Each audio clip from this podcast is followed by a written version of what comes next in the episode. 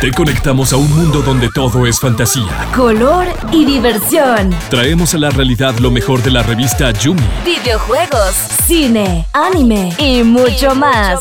Inicia en los 1027 Exabytes. Muy buenas amigas y amigos, bienvenidos sean todos y todas a un nuevo Exabyte. Yo soy Eduardo Gómez. Para variar, estoy una vez más con, voy a decirle, un querido compañero. Todavía no ha subido de nivel. El que caminamos conjuntamente, Elías. ¿Cómo estás? ¿Cómo estás, Edu? Bueno, la verdad que espero, espero ganarme tu, respeto, ¿será? ¿Será que le decimos así? Para, para, para progresar con, con esto que llaman un, buen compañero de trabajo. Muy feliz de estar otro programa más aquí con eh, ustedes en cabina y bueno, esperemos que el tema hoy que me tiene muy contento, me tiene bastante feliz, porque es algo que de verdad amo mucho, que lo, que lo hagamos de la forma correcta y que ustedes no se pongan muy nerviosos, porque en programas anteriores se ponen muy nerviosos conmigo. Entonces, vamos a ver hoy qué tal, qué tal nos va. Mira, Elías, para que no te sientas tan mal, eh, aprecio más tu compañía, que del individuo que voy a presentar a, continuación, Gerardex. Dilo tuyo, Gerardex. Sí, como si me importara lo que, lo que usted siente cuando yo estoy acá, pero bueno, muchísimas gracias. A mí lo que sí me importa lo que nuestros escuchas sientan a la hora de escuchar la única persona cuerda que va a hablar de un tema acá. Bueno, tal vez Elías, es así como en Los Simpson. Eh, este, tal vez yo diga algo y tal vez el muchacho, algo así, y tal vez Elías. Este, muy contento de estar acá. Eh, el tema de hoy, por fin, van a hablar algo interesante. Eh, lo cual, aquí siempre hablamos algo interesante, que a vos te importa es otra cosa. Eh, es que es de las pocas veces en que yo creo que vamos a estar de acuerdo los tres con un tema. O sea, que por fin a los tres nos va a interesar el tema y no vamos a estar discutiendo porque qué clase de tema vamos a tener que hablar el día de hoy. Y así es, porque vamos a tocar la mítica saga del dios de la guerra, God of War, como usted guste llamarle, eh, y también de cara a lo que al futuro, que pueden presentar más esta saga que tuvo un, que un cambio de cara eh, bastante. bastante. notorio con respecto a los juegos anteriores en el, en el último juego que salió por allá en el 2018. Pero entonces, ¿de qué ibas a decir, Jero? Edu, más bien yo pienso, y esto suena irónico, ocupamos hablar del dios de la guerra para que tengamos paz en este programa. Qué sí, qué ironía de la vida, es verdad. Pero imagínate, Jera, que el último juego que salió, como acabo de decir, fue en el 2018, pero la saga, el primero que salió en PlayStation 2, fue allá en el ya lejano 2005. Wow así que ya tiene sus, sus, añitos y pues tiene bastantes eh, juegos que han ido sacando a lo largo de todos estos años. Tienen cuatro como saga principal, tienen dos este, que se sitúan entre juego y juego numerado. Y hay uno de móviles que es tal vez así como dato curioso lo toquemos, pero no es relevante, incluso no se considera en el canon de la historia de Kratos. Eh, pero di muchachos, empecemos por el primero, en el del 2005. Yo primeramente quiero decir que fue el primero que vi, pero no fue el primero que jugué. Fue mi hermano fue el que me lo enseñó y pues sí, se me hizo interesante. Igual no era un juego que yo para esas edades debería estar jugando. Eh, pero eh, sin embargo, y era, es, a, mí sí, sí, me ha gustado bastante esto de la, de la mitología griega. Yo no sé ustedes qué pensarán. Eh, pero pues sí, fue algo fresco que notamos. Eh, que, que, nunca antes, al menos yo, no había visto, no había experimentado. También eh, hasta en ese momento escuché yo de los hack and slash. Vos, Elidas, ¿Qué opiniones y recuerdos te traen de ese primer contacto con el dios de la guerra? Bueno, hablar de Dios de la Guerra para mí es ya el, escalón máximo, para mí es la mejor saga que ha salido de, juegos para PlayStation. Recordemos que es una saga oficial y es un exclusivo para PlayStation, punto arriba para Play, abajo Xbox, como siempre. Es, esperé, eh, mira, hasta ahorita, hasta ahorita. Hasta ahorita, hasta ahorita. Pero como están sacando cosas para PC, no sabemos. Puede ser, puede ser de que, que el, el, Dios de la Guerra 2 de la, de la cronología ahora de esta historia nueva puede ser que salga para Xbox también. Entonces, hay que esperar, pero de momento. Elías, mira, me estás, vos me, me, estás cayendo bien, pero cuando decís eso, ya no.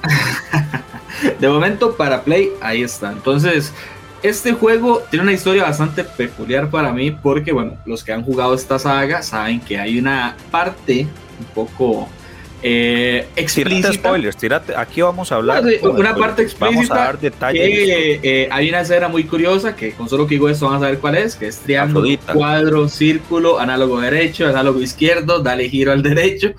Que una vez mi mamá la vio, abrió el cuarto y estaba yo así en esa escena y me dijo, ¿qué está haciendo usted? Pero bueno, de ahí en fuera Sí, sí, me pillaron. De ahí en fuera, la verdad que la saga, estos hack and slash, la verdad es que han sido muy buenos. Tuvo mucha crítica God of War porque lo comparaban mucho con El Príncipe de Persia también, que fue otro juego eh, de esa época. Pero yo creo que no, o sea, al final el, tipo de, juego que fue God of War para mí es muy, muy aparte de todos los demás.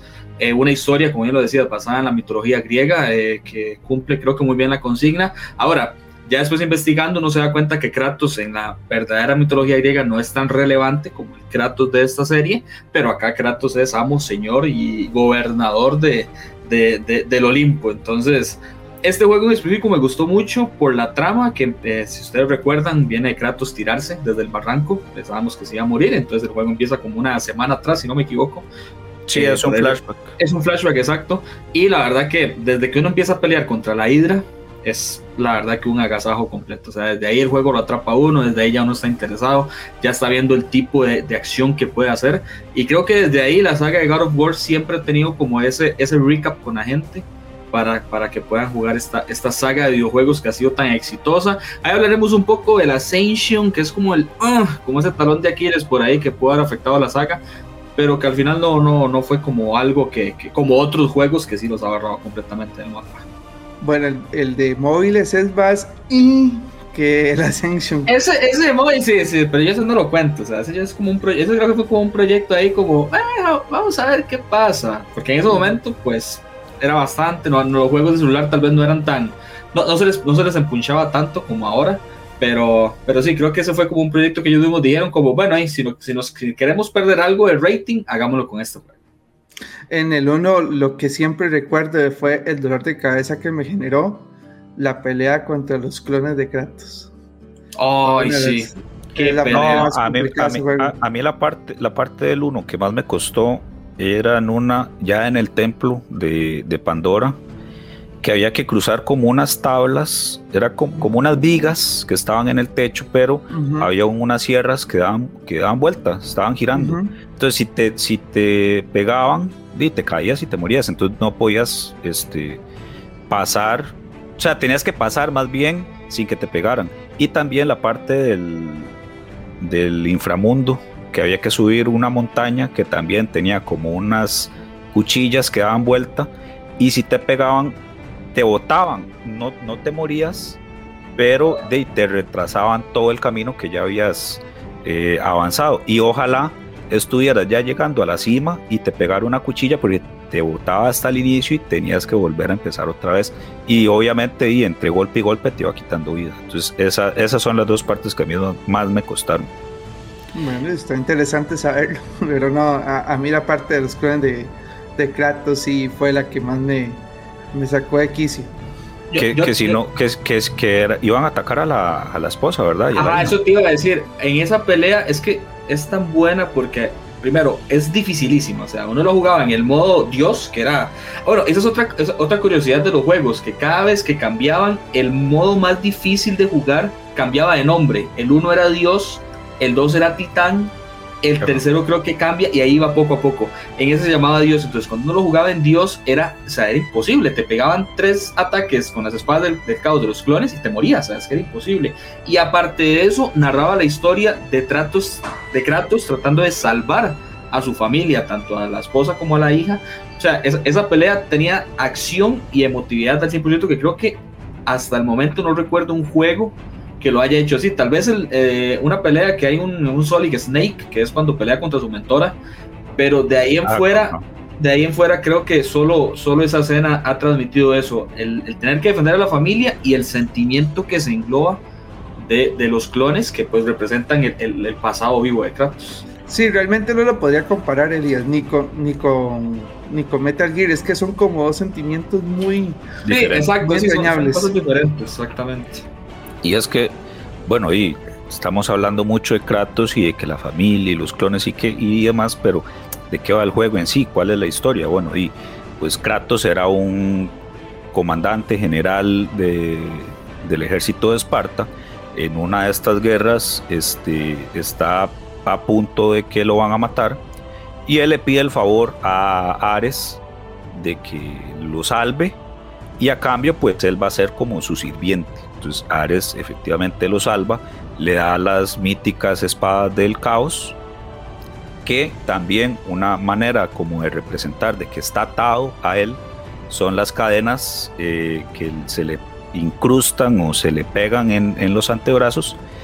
Y pues así ya él eh, tiene como estas habilidades y pues al final termina ganando la guerra. Sin embargo, Ares lo traiciona controlándolo, se le mete en, la cabeza, en la mente, y hace que mate a la esposa y a la hija.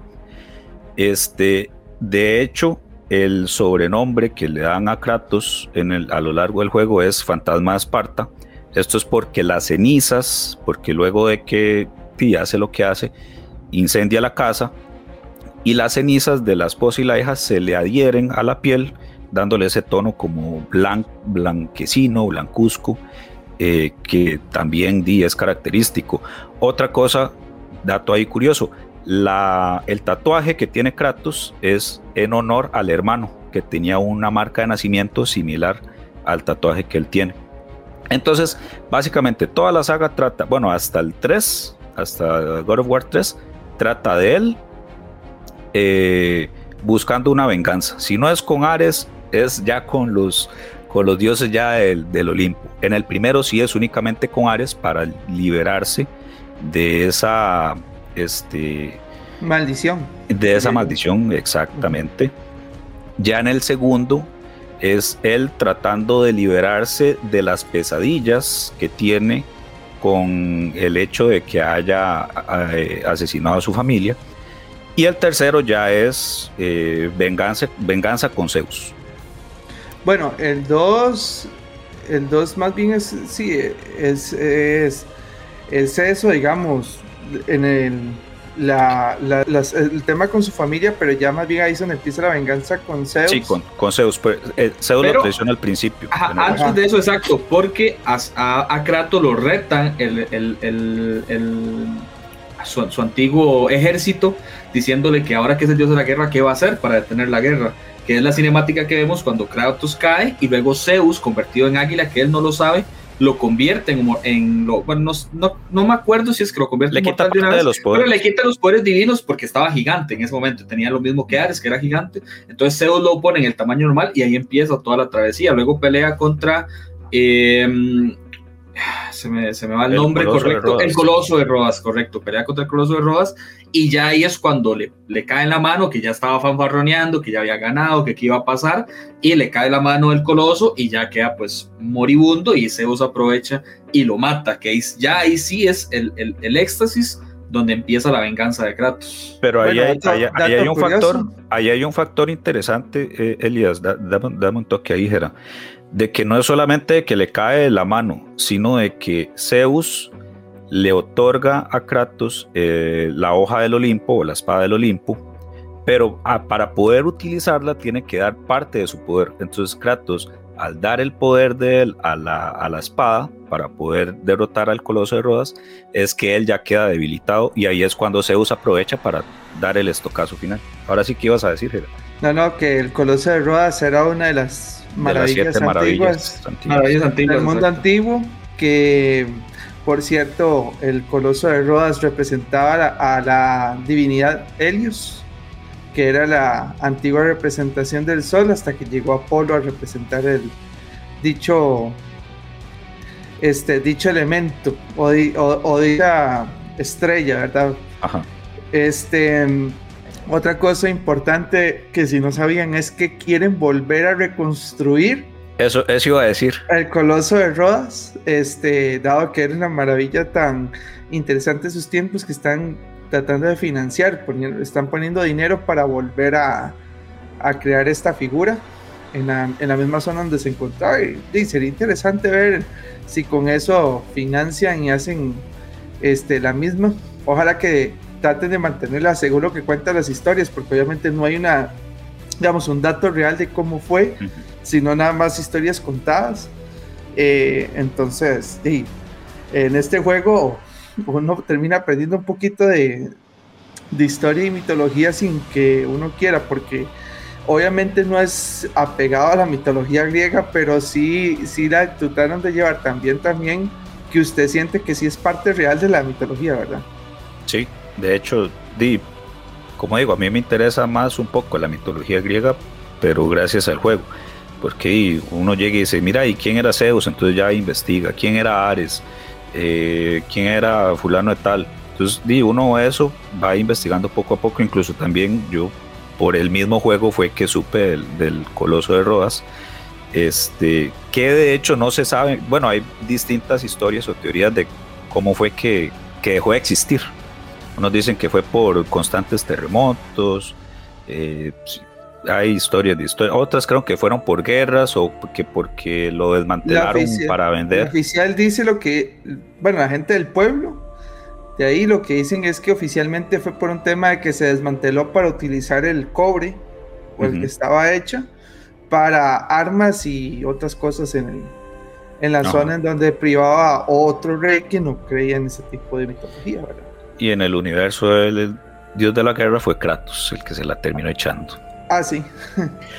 De hecho, siguiendo ahora con el segundo juego, eh, bueno, Zeus llega, da la estocada final a Kratos, este baja al, al Hades y Al ahí se topa al inframundo y ahí es Gaia, la titán, la que lo, lo digamos, salva y lo convence de empezar a armar la venganza contra los dioses del Olimpo. Este, ella acá, di, primero llega, ah bueno, acá le da las espadas, aquí en este juego las espadas que usa son las de Atenea. No, No. no, las del caos son solo del primero. Las Tienen del razón, caos tienen son, razón. ajá, son las del primero, las de Atenea son las que usan en el segundo, porque, ah, bueno, no, eso todavía no pasa, me estoy adelantando. Este, aquí entonces lo que Gaia le dice, o al- al- a, la, a la misión que manda Se- eh, a Kratos es ir a, ir a liberar a los titanes. Eh, Tifón, Gaia, eh, ay, el papá de Zeus, ¿cómo se llamaba? Eh, Crono. Cronos. Cronos, ajá. Y aquí es donde empieza la esta historia que en la, en la, bueno, en, en- en el juego lo utilizan como si fuera un es- estas historias que se repiten y se repiten. Sí, Que el hijo- eh, Que que el hijo mata al padre, como que están destinados a que el hijo siempre mata al padre. Entonces, lo que ha pasado siempre en la mitología griega, digamos. Este, ajá. Cronos este, mató Cronos a mató a- no, Cronos mató No, a Urano. Urano, a, Urano. Luego, este, Zeus. Cronos con el miedo se comió a sus hijos y fue este, Pero- Zeus el que lo liberó. Pero todo vino, Y ahora Zeus quiere. Todo vino de hecho, ahora que Hera dice Urano, de una profecía del mismo Urano a su hijo Crono. Eso Le dijo, tu hijo te va a matar, así que mátalo primero. Y él, sin, sin solo saber eso, mató al papá, a ese sí lo mató, y a Zeus se lo intenta comer, pero la esposa en ese momento, que se me va el nombre ahorita, lo engaña y, lo, y envuelve una roca del mismo tamaño de Zeus y él se come a la roca pensando que ya mató a Zeus. Por eso es que ahí todo Ah, estaba tranquilo. Exactamente. Y Zeus se va a entrenar luego y dicen que, la mitología dice, que por medio de la leche de una cabra fue que sacó gran parte también de su, de su poder. Ajá. En el juego cuenta que fue Gaia quien lo. Que fin- el cuento ¿Quién lo exactamente, cuidó? la misma Gaia dice que fue ella la que lo cuidó y la que le dio la posibilidad a él de entrenar y al final pues pasó la, la, la- la guerra titánica que pues ya conocemos que con la espada del Olimpo que el mismo Zeus creó le dio fin, o sea, a ese punto era Zeus tan, tan poderoso con esa espada. Exacto. Entonces al final lo que Kratos busca, eh, además de, de liberar... e- Ah, bueno. ¿Cómo es que va, los va a liberar a los titanes? Pues viajando en el, en el tiempo. Entonces se va a buscar a las hermanas del destino, que son tres. Mata, mata primero a dos y luego va por la que teje el telar. Luego de que, pues, y también, aquí no hay dios ni titán que, que sobreviva. Ni todo lo que se le, ni entidad, todo el que se le meta a Kratos va a terminar mal.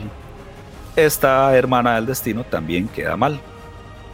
Entonces Kratos lo que empieza a hacer es buscar el momento exacto en donde había, en donde Zeus lo había este, traicionado, por así decirlo, e intentó matarlo.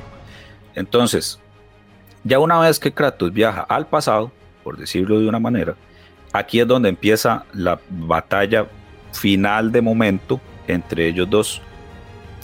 Ya cuando Kratos, eh, bueno, Zeus ya está bastante debilitado, Kratos va a finiquitarlo y es donde llega Atenea, se interpone en medio de los dos y Kratos la termina matando sin querer. Y Atenea misma es la que le revela de que eh, Kratos es hijo de Zeus. Entonces, en parte, Kratos también es un semidios. Y de aquí se desprende una historia que es con el hermano de Kratos, que, como estaba diciendo Elías, de la profecía de que el, hijo siempre mata al padre, Zeus sabía, a, a Zeus le habían dicho de que había una profecía de que un soldado espartano marcado eh, iba a ser el que pues lo iba a matar. Cuando se van a buscarlo, bueno, Zeus manda, de hecho manda a Atenea y creo que a Ares, lo van a buscar a, quién es este soldado, se encuentran con el hermano de Kratos y lo confunden por la marca de nacimiento que él tenía. Al final no, pues el marcado era Kratos. Y al final la profecía se, va a terminar cumpliendo sí o sí. Entonces aquí en el 2 me, le tengo amor y odio por el hecho de que termina con un final abierto al final lo que hace Kratos es que vuelve más al pasado, se va a la era de la titanomaquia, los libera, este, se los trae al presente y ahí es cuando termina, o sea, cuando ya ellos empiezan a subir el Monte Olimpo es cuando termina el juego. Exactamente, es que quedó, quedó con más chicha. man, en- en yo sufrí, yo sufrí con ese final. Yo dije, no puede terminar aquí. O sea, no pueden hacerme esto. Yo dije, no pueden hacerme esto. Y pasaron años de años para que saliera el siguiente. Bueno, pasaron tres años. Pues, son tres años, eras. El, proble- el, problema, el problema no es solo que hayan pasado tres años, sino que en ese entonces muchos teníamos solo Play 2 Esa, es que esa y el tercero salió 3. solo para Play 3. Sí, sí, es, ahí se los entiendo, pero oiga, bueno, en ese tiempo, mientras salía el 3, sacaron unos jueguitos bastante interesantes sí, en portable. Estamos y de acuerdo. Ahora, el, el, el, el Chains of Olympus es precuela de los dos primeros juegos, o sea, está antes del primero. Pero El ese. Chains of Olympus. Sí, No. ese fue, sí, sí, sí, sí, sí. Sí. Es- Sí. y ese, ese fue el segundo que salió. Ese fue el segundo que salió. El primero fue el Ghost of Sparta, si no estoy mal. Eh, No, no, mentira, no, no, mentira. el sí, of Chains of Olympus, sí, salió sí. después. Sí, el Chains of Olympus sí es segundo. Y sí tiene razón, Edu, que es la precuela eh, de God of War 1 y el 2. Inclusive eh, está Ascension y luego viene este, que es Ajá. el Chains of Olympus, como viene cronológicamente.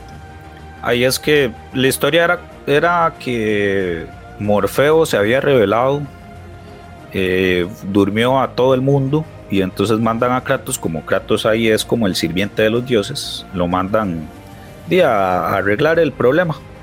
Es como cuando a ustedes se le jodió una tubería, di, llamemos a, El ahí encargado de al, mantenimiento. al encargado de mantenimiento. Entonces, de eso va la historia. De- de- también eh, sucede algo que para el tercero lo mencionan, que es que Kratos eh, al final termina peleando con la esposa de Hade- Hades Que eso es un dato muy importante. y la termina también asesinando. Eso es un dato muy importante porque los que jugaron A el 3 Persephone. sin saber eso, a Persephone, Ajá, que jugaron, los que jugaron el 3 sin saber este dato dijeron, ¿por qué Hades odia tanto a Kratos? Porque dice que mató a Persephone y es porque en este juego es el jefe final. Y Sí, a Kratos, ver, y Kratos la elimina y ahí es donde ya empieza el odio de Hades contra Kratos, porque habla tanto de que mató a Atena, pero sabemos que lo de Atena fue un poco más... es- no fue Sin que querer. Kratos la quiso matar, exacto, fue sin querer, fue que se interpuso, que eso me dio mucha cólera, que Ate- Atena le decía a Kratos, matalo, matalo, matalo, matalo, y cuando lo quiere matar, no, no lo mates. O sea, al, al final ahí fue como, ¿por qué me decís que sí? Al final no. Y después esto de Persephone, pues claramente Hades creo que fácilmente es el que más odiaba a Kratos. Todavía Zeus ahí, pero creo que Hades era como el que más le tenía odio a, a- El tema- a Kratos.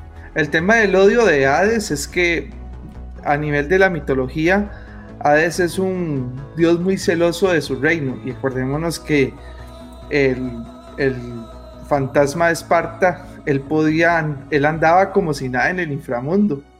O sea, es tan así que recordemos que, que él sale en el 2 del inframundo. Y no me voy a adelantar, pero casi siempre como que sale de ahí, ¿verdad? O sea, sale leñateado del, del inframundo.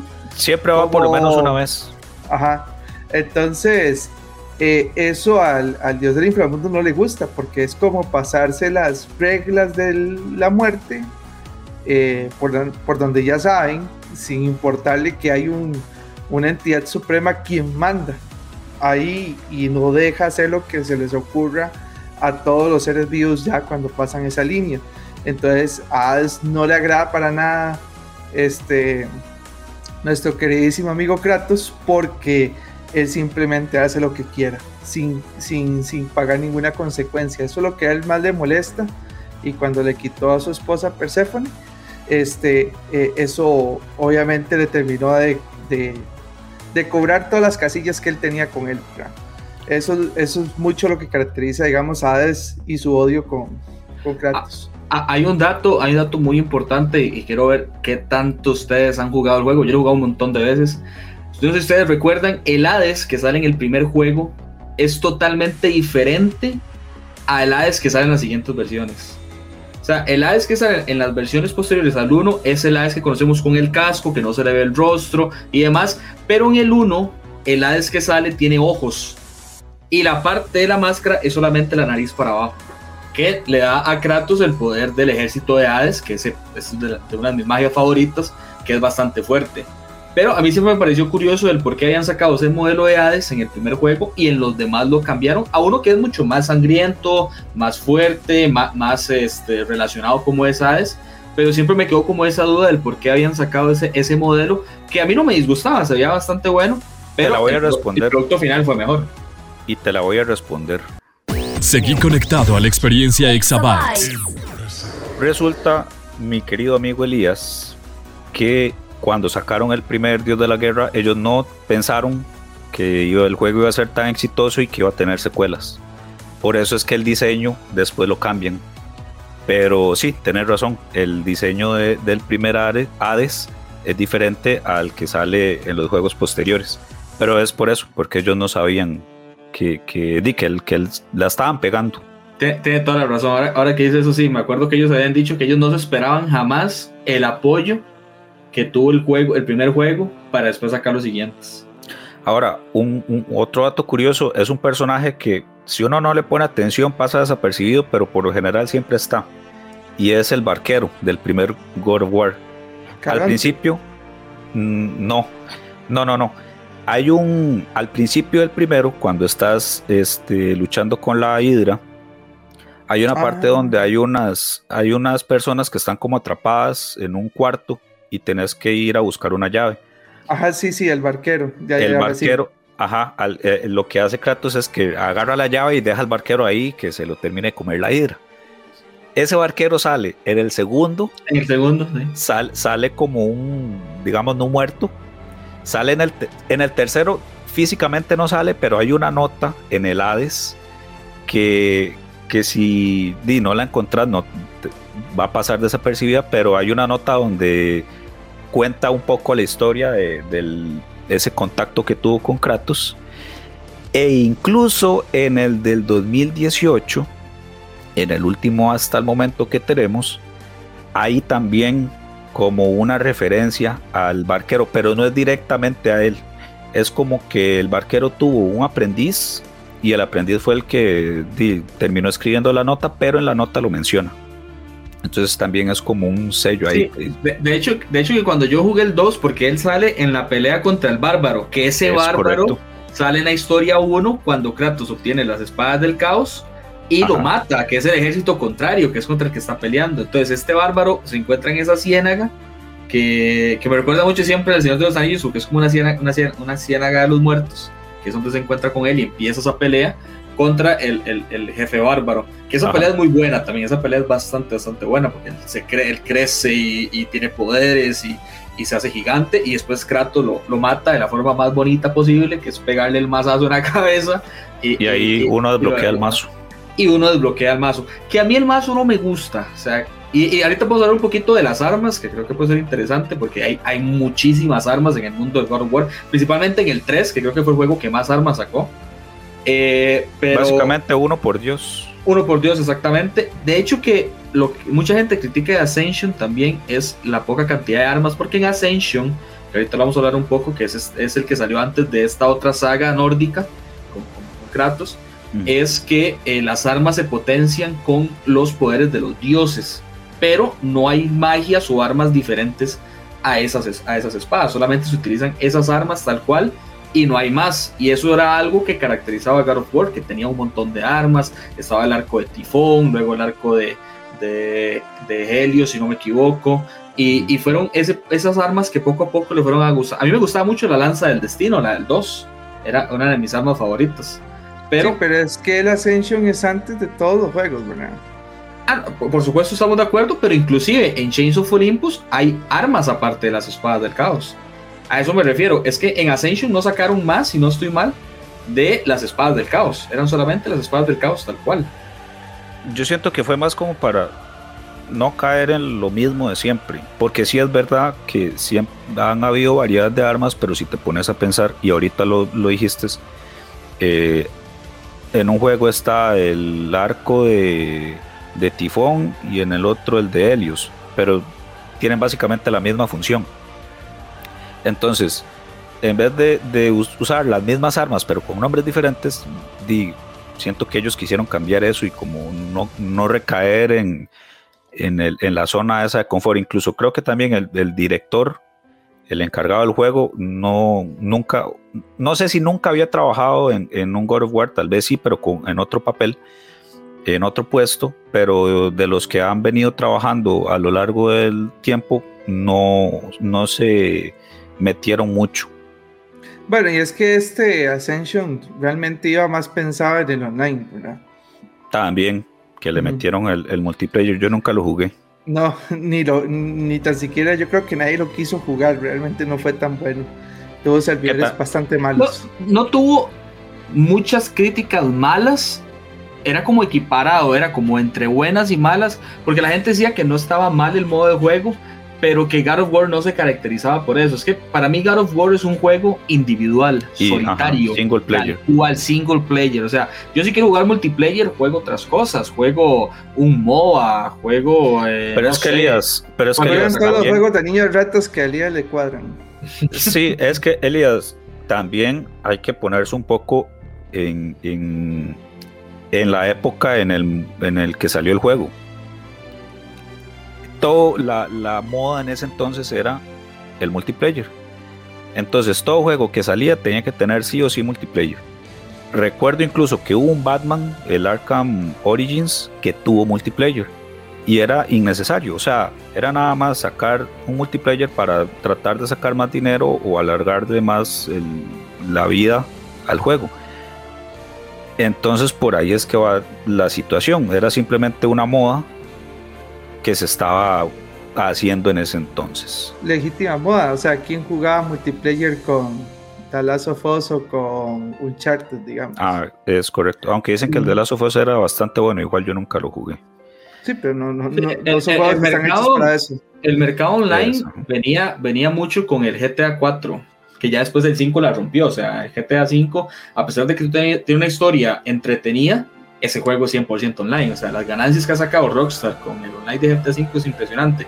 Pero yo creo que God of quiso competir con ese mercado de GTA, que era bastante bueno, porque son juegos que, por ejemplo, el 5 salió un poquito después que el Ascension, pero por ahí estaban compitiendo. Entonces yo creo que tal vez ahí God of War dijo, bueno, intentémoslo, a ver qué pasa. Ya después se dieron cuenta que no. Y con, con el God of War 4, que es esta hora, bueno, yo digo 4, hay gente que dice que no, que se llama God of War, pero es que no, yo no lo puedo llamar así. Para mí el God of War es el 1. Bueno, Elías, si te digo una cosa, usted se quejó porque entre el 2 y el 3 pasaron solo tres añitos. Ahí es donde yo sí sentí el ácido.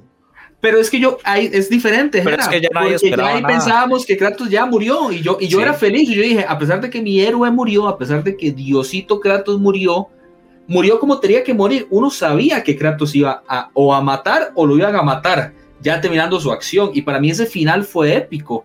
Ver a Kratos regalando la esperanza al mundo, que ya le entra uno en un contexto como, ah, mira, ya los dioses no tienen el poder, ahora lo, ahora lo tiene la humanidad. O sea, ese final fue hermoso. Yo creo que ese final ha sido uno de los mejores de todas las sagas de videojuegos. Pero es que siempre te quedaba, Elías, siempre te quedaba como la espinita porque después de todo veías que donde había caído Kratos ya el cuerpo ya no estaba y había como un caminillo de sangre que se perdía en el barranco. Yo al Exactamente, principio no lo a mí vi. me dijo no pensar, lo vi. Ujú. a mí, a mí ese caminito de sangre me hizo pensar y hago yo, ah, no, esto no va a terminar aquí. Inclusive Y es que- yo pensaba con, que con el Ascension iban a hacer, diga, eh, para mí el Ascension yo pensaba que iba a ser el Dios de la hacer Guerra una- la, se- 4. la secuela. Ajá, eh, explicando qué fue lo que pasó después de ser edita, pero de ahí no, era un antes. Y yo dije, no, aquí, aquí va a pasar algo. Y Sí, Yo, de ahí yo sacaron juego, de ahí sacaron cómics, este, Sí, y todo, el, ¿verdad? y el cómic Ajá. es muy bueno, el cómic es muy bueno, a mí me gusta mucho. Eh, ¿Qué te iba a decir? Cuando pasó eso, lo del camino, como yo estaba tan triste por cómo había terminado el juego, yo no lo vi en ese momento. Yo dije, Ni no, ya aquí la sé, ni lo noté exactamente. Y ya después me dije, un compa me dijo como, Elías, ¿usted se dio cuenta de esto? Y yo, a ver, y me mandó un video de esos conspirativos que hace la gente, ¿verdad? Y es como, se llamaba, si no, si no estoy mal, como GTA, eh, perdón, Dragon, eh, God of War 4 puede continuar porque Kratos no está muerto. Y yo dije, ¿cómo que no va a estar muerto? O sea, se atravesó con la espada del Olimpo, o sea, se degolló toda esa parte de ahí, ¿cómo va a estar vivo? Y claro, cuando tiran el 4 y nos dicen que es secuela de todos los demás, ah, yo brinqué una pata, o sea, yo, yo brincaba y, y decía, Diosito, soy yo de nuevo, muchas gracias por escucharme, porque que continuaran la saga de Kratos, sea, y que sea secuela, eh, para mí era lo mejor y el juego, bueno, es que el juego es un agasajo. Yo me acuerdo, yo estaba, yo estaba en clases, yo estaba en clases en, en la U cuando anunciaron, fue, porque fue- había sido en un E3, lo habían anunciado y yo estaba así como viendo porque el, el- el- el primero que sale a escena es Atreus Y yo eh, algún jueguito nuevo será, ya después cuando se ve Kratos ya barbudo y todo, dis, incluso había gente que pensaba que no era continuación, que simplemente era como un reboot de la saga pero en otra mitología. Ajá, Ese yo- Kratos no era el mismo Kratos, no era el mismo Kratos que con el que veníamos jugando. Hubo una teoría que me acuerdo que decían que iban a hacer un God of War por cada mitología. Entonces que iban a empezar con la nórdica, luego iban a ir por la egipcia, egipcia. y después iban a ir así, que claro, la idea no está mala porque en- hay un montón de mitologías con muchos dioses. Pero yo dije, "Mm, quién sabe, o sea, puede ser, pero ya tendrían que hacer historias aparte, ya no, ya no podría ser Kratos. Sí, podría, o sea, no hubiera pensado más en que eran reencarnaciones, digamos, de Ajá, Kratos. exacto, como, como un multiverso de Kratos, tal cual, Ajá. un multiverso. Que, Pero entonces- que podría pero- funcionar. Pero entonces ya después sí llegó el dios de la guerra. Cuatro para Elías, para mí es simplemente el dios de la guerra 2018. Es que, Es- ajá, me pasa Yo, estoy de acuerdo, yo estoy de acuerdo con Elías. Para mí, Dios de la Guerra 4, porque así es secuela es el 4, porque si le pones solamente God of War, ese Es es, que, el es que eso vamos, es, Mira, es Jera, continuación. Te iba a hacer una pregunta, pero si no aquí nos vamos... Primero nos vamos a terminar agarrando y segundo el- vamos a terminar... no vamos a continuar con el tema, entonces no te la voy a hacer. lo vamos a dejar para después, pero tiene que ver con Doom. Hasta ahí. Eh, bueno, a ver, con esta secuela de toda la saga que habíamos tenido anteriormente, ya tenemos un Kratos, un Kratos más sereno, más, incluso yo diría más maduro, que di, ya él cumplió su objetivo, que era vengarse de los dioses que lo utilizaron, incluso de los titanes, porque no lo mencionamos, pero Gaia lo termina traicionando a él. En el 3, al inicio del 3. En el, ajá, al inicio del 3. Entonces, por eso es también di, toda la historia del 3. Eh, y algo muy importante, Kratos padre nuevamente, con Atreus. Para mí, bueno, primero que todo, ya Kratos al final del 3 aprendió su lección de que realmente actuar con ira y demás no genera más que caos. Por eso siguió fue que los, siguió los, los conocimientos de Don Ramón. Ajá. Don Ramón se iluminó en el cielo y le dijo, la venganza nunca es buena, mata el alma y la envenena. Y hace Kratos, Don Ramón tiene razón y se rajó, ya, para, para devolverle otra vez el, la estabilidad al caos que estaba generando, porque en el 3 todo el mundo se estaba destruyendo, ¿verdad? Gracias a que él había roto todos los órdenes elementales y demás. Obviamente toda esa sabiduría ya las lleva en el 4. O sea, ya en el 4 entiende que, por ejemplo, estar matando dioses, estar este, generando pleito por cualquier cosa que se le ocurra, va a tener consecuencias. Y esto es muy importante recalcarlo porque en el 4 es lo que hace que se generen las situaciones de conflicto padre e hijo entre Atreus y Kratos. Es correcto. Porque en sí la historia eh, bueno, a, Kratos se le muere la esposa, madre de Atreus, y pues la, historia es de ellos dos en un viaje para ir a esparcir las cenizas al pico más alto del, del Midgard. Bueno, ellos creen que es de Midgard, pero es de los reinos estos nórdicos. Sí, sí, realmente él quería que las tiraran de el punto más alto del mundo nórdico. Eso mismo. Y al mundo nórdico ya hizo nueve mundos, entonces eh, lo que luego se termina dando cuenta por medio de una entidad llamada Mimir, que era otro gigante que estaba, que es, el Prometeo encadenado de, de los vikingos. Este es que eh, es en Jotunheim. Exacto. El, ese es el reino de los gigantes. Exacto. Y eh, pero tiene que haber conflicto y aquí es cuando aparece Baldur, que lo llega a buscar. Este. prácticamente buscándole pleito. Y aquí Kratos se ve que ya es una persona que no quiere nada de eso. Porque Baldur lo empieza a provocar y lo provoca y, y llega y le pega. De hecho, aquí aplica otra enseñanza de Jesucristo. Baldur le pega y Kratos pone la otra mejilla. Así que eso está muy bien. Sí, sí, por eso, por eso Kratos va a ir al cielo. está perdonado.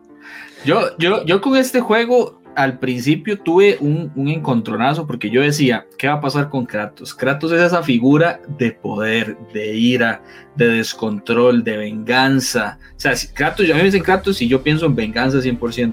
Entonces me ponen un Kratos, como dice Jera, tranquilo, calmado, muy sabio, educando a su hijo, yo decía, mm, mm, esto puede salir mal por lo que ya veníamos haciendo, aparte un poco ya entrando en la jugabilidad del, del videojuego, que era esa cámara en el hombro de Kratos, que no era característica de los otros, de los otros juegos, que era... no era la cámara fija. No era una, eh, que era la cámara fija, exacto, que le daba a uno más movilidad y más visión de la batalla. Ya este tipo de cámaras, tipo Uncharted eh, y este tipo de Resident Evil. Resident Evil, exactamente.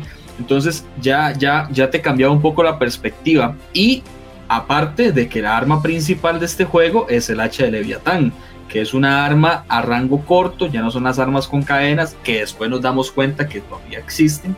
las espadas del caos, que me gustaría un poco que me comentaran de dónde las saca, porque si vemos todo el desenlace de los juegos, él las pierde desde hace mucho tiempo y van cambiando hasta las últimas que son las del exilio. de hecho, Elías, voy a ver si puedo contestar tu respuesta. A ver, si primero, primero Kratos tuvo las del caos, después las de, Atenea, las de Atenea y por último las del exilio, que son las que usan en el tercero. Sin embargo, Kratos eh, en un cómic que de hecho no la, serie todavía no ha terminado, aún está en emisión, pero en, el primer número eh, aclaran que Kratos está, eh, aparte de todas las maldiciones que haya tenido, una de ellas es que no se puede separar de esas espadas. Entonces, por más que él, por más que él las lance, las pierda, se las quiten, siempre van a volver a él. De hecho, en el cómic cuentan de que luego de que él se cae al barranco del tercero, del final del tercero, eh, llega como una playa y él lo que hace es que las lanza al mar. Kratos se queda dormido y cuando despierta las están ahí en la arena. Entonces, por un largo rato que él emprende un viaje, incluso llega a Egipto, parte de Egipto, él las, lanza en el, en el mar nuevamente y trata de quedarse despierto el mayor tiempo posible hasta que no puede más cae dormido y cuando se despierta vuelven a aparecer. Entonces, esa es como la explicación que le han venido dando. tiene, tiene muchísimo sentido ahora, porque uno decía que pasa con todas estas campas, que todas estas otras que ha tenido, y pues vuelven a del caos, que mucho mejor. Claro, el hype fue tremendo. O sea, cuando yo llegué a esa parte del juego y él sacó las espadas del caos, yo pegué el grito de Ned Flanders. O sea, ah, es que no, no, hay otro grito que se pueda pegar, porque era recordar mi infancia, o sea, era recordar mi saga, era recordar el Kratos que yo utilicé tanto tiempo invirtiéndolo en el Play. Yo antes de ser un PC Masters, como soy ahora, antes era un PS Lover. O sea, yo era PlayStation. Todavía seguí siendo. Todavía lo sigo siendo, pero ahorita no tengo Play. O sea, no, no tengo el dinero para comprarme el 5 todavía. Pero en su momento yo era de consola, Play, desde Play 1 hasta Play 4, que fue el último que tuve y, o sea, me, hacen traer otra vez las espadas del caos, o sea, pues, es, revivir mi infancia. yo recuerdo, yo recuerdo esa parte cuando uno las, las saca y yo dije, ah, ahora sí, papá, van a saber quién es Kratos aquí. Que sale Atenea, por cierto. Sale Fantasma de Atenea. Sale Atenea y hay otra explicación. Porque se dice que ese fantasma de Atenea finalmente lo que pasa es que encontró un lugar en la mente de Kratos donde habitar. Entonces, más allá de, ilusiones, sí es como parte de ella, de la esencia de ella que quedó en la mente de Kratos.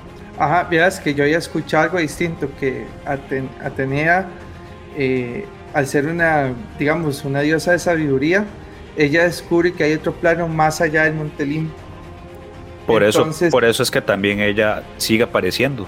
Exactamente, entonces más que en la mente, ella, ella sabe que desde ese plano puede parecer, digamos, puede controlar toda la materialidad y salir donde sea y cuando sea y no va a dejar de guiar a Kratos porque al fin y al cabo es como, como otra persona más que va aprendiendo de los golpes de la vida. Bueno, aunque Atenea, Atenea también lo manipula. Ah, sí, totalmente. En el 13 se demuestra la gran manipulación que quiso hacerle. Este, ella también representa la guerra, recordemos a nivel de mitología, nada más que ella la guerra con estrategia y Ares era la guerra con violencia. A este, los puños. A los puños, exactamente. Eh, entonces, ahí queda, ahí queda claro como que siempre por el tema de la guerra, ellos tienen que quedar como juntos, porque representan cada una de las partes con las cuales se puede luchar. A mí el 4, realmente las cosas que me gustó fue la cámara, realmente. A mí sí me gustó el cambio de cámara. Eh, lo que a mí también me tenía igual que Elías era asustado del tema de cómo iban a desarrollar su ira o no ira. Sin embargo, como en el 3 había ya quedado con la enseñanza de Don Ramón, ¿verdad? Ahí salió en el cielo y le explicó todo. Eh, yo pensé, no, él, él sí va a cambiar su actitud y ahora el que muy, muy normalmente vamos a ver chichoso, inmaduro y demás, y lo vemos y es clarísimo, a veces me saca de quicio, ¿verdad? Ese chamaco me sacó de quicio más de una vez, es Atreus, ¿verdad? A eso, a eso iba, yo también le tenía cierto miedillo al juego por Atreus, Porque yo decía, yo decía, pucha, es que tener, tener siempre un personaje no jugable que va a estar acompañándote, o sea, tiene que tener una buena inteligencia artificial para que no te eche a perder el juego. Además, es un chiquito y viene aprendiendo y sí hace berrinches y es, es como estarle enseñando a un hijo di, las, los golpes de la vida. Al final sí uno termina como, como di, empatizando con, con el personaje, pero al principio sí cuesta. Bueno, la verdad yo no empaticé mucho. y lo único que me agradó de él es saber que, y podemos hablar con spoilers porque ya estamos en el 2021. No, y, es que y es que por ahí vamos también. Va Loki, ¿verdad? Que era Loki, o sea, yo. Hay que oh, llamarlo ahora como es, sí, que es Loki. Ajá, entonces saber que ya es Loki, uno dice, ah, bueno, ah, caray, ya me interesa que existe este chamaco, pero después de eso, eh, la verdad me daba igual. Y por eso, por eso, y por el tema que se venía desarrollando en el juego, que era que como que ya otra vez estaba desmadrando todo, que estaba pasando como que el Ragnarok, entonces uno dice, ah, Y es que a eso, a eso voy, porque el bueno, el, próximo juego ya sabemos que se va a llamar Ragnarok. Ragnarok. Y en la mitología Spoiler, y esto es un spoiler. Si sale una edición especial de Dios de la Guerra, Ragnarok, téngalo por seguro que este servidor la va a comprar. Ah, está bien. Ahí, ahí, vamos a poner fotos.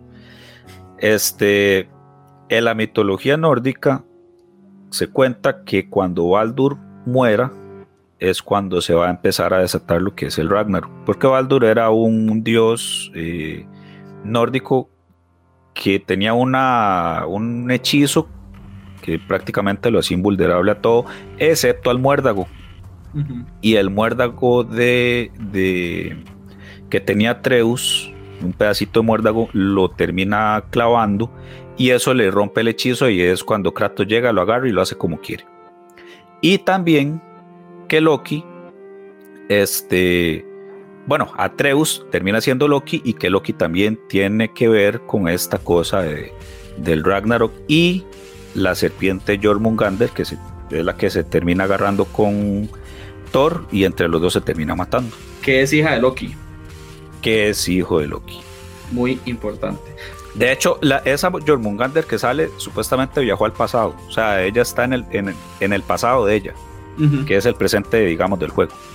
Sí, Sí, exactamente. Ahora, yo para ir terminando este tema, porque hay algo que quería preguntarles ya dentro de nuestra parte gamer, ya de lo que jugamos, porque ahí estamos hablando un poco ya tecnicismo. Tengo una pregunta nada más. Dale, dale. Eso es lo que van a explicar en la serie de Disney Plus, ¿verdad? La serie de Loki. Ah. Yo creo que no. es un ah, poquito diferente. Es más, te pongo, te pongo el de... entonces. Te pongo el, como una frase de los Simpsons que es eh, como existe Loki y, hace con, con la cabeza hace no, y existe Loki haciendo con la cabeza así, de que es el Loki mío, de, que es Atreus. Ah, Ese es mi Loki. Ese es su Loki, sí puede ser, sí, sí. Yo lo que les iba a decir es que ya dentro de la parte del juego, que pues sabemos que se disfruta, las armas y demás, God of War tenía algo muy particular de los demás juegos y era las iras. Que en cada juego una ira diferente. A mí la que más me gustaba, y quiero saberla a ustedes cuál es la que más me gustaba, era la del 1, que era la ira de los dioses porque el traje que se ponía Kratos era como una armadura azul, con una cresta, y ese traje a mí me encantó. De hecho que los demás son cool, pero no vi otro como ese estilo. Y aparte de eso me encantaría que hicieran un, eh, no reboot, sino como, esto que llaman, que lo hacen a gráficos de ahora. Eh, un, un remake. Un, remake, exacto, con gráficos ah. actuales. O sea, que, por ejemplo, que el God of War 1 lo hagan con los gráficos del 4. Ah, no, perdón. Remasterización. remasterización, gracias, Gerardo Esqueicha, que viniste hoy. Sí, pues exactamente eso. Una remasterización del 1 y el 2, porque me encantaría jugar esos juegos a como se jugó el 3 y como se jugó el 4. No, yo siento que no hace falta. A mí me gustaba la ira del 4, pero es porque. Ah, eso la ira de Esparta. Se llama la ira es de que, Esparta. Es que en esa, tal vez por, la, por el modo de la cámara, exactamente yo creo que es por el modo de la cámara, uno, uno cuando la usa pelearlo contra Baldur o así, usted siente riquísimo, usted siente que sí le está riendo. Aparte que era la única era que era con los puños de Kratos. Es la única que es a puro puñetazo. Las demás sí son con a las eso, armas. A eso iba. Mi favorita era, es también la, la del 4, la era del espartano. Por eso, porque es a puño limpio y se siente que de verdad. Y se, siente así como la, ajá, la verdadera ira contenía. Sí, muy buena. Le está dando los guamazos. Pero bueno, ahí. Este estuvo muy entretenido el tema de hoy. La verdad es que sí, es una de mis sagas favoritas. Ya Elías dijo también, y la de Gerardex también hoy. Como dijo Gerardex al principio. ¿Ah? Hoy hubo paz. Sí, como dijo Gerardex al principio, hoy todos coincidimos. Milagrosamente, eso va a ser como uno cada 100 programas, seguramente. Eh, pero bueno, sin más, gracias Gerardex Elías por estar aquí y a ustedes que nos escucharon, por supuesto. Recuerden redes sociales de Revista Yume, Facebook, Twitter e Instagram y el Facebook de Exabytes. Pórtense bien, cuídense bastante y que se diviertan mucho. Chao. Termina un podcast más allá de Exabytes. Pero manténete en todas, porque pronto más información en el siguiente Exabytes. Exabytes.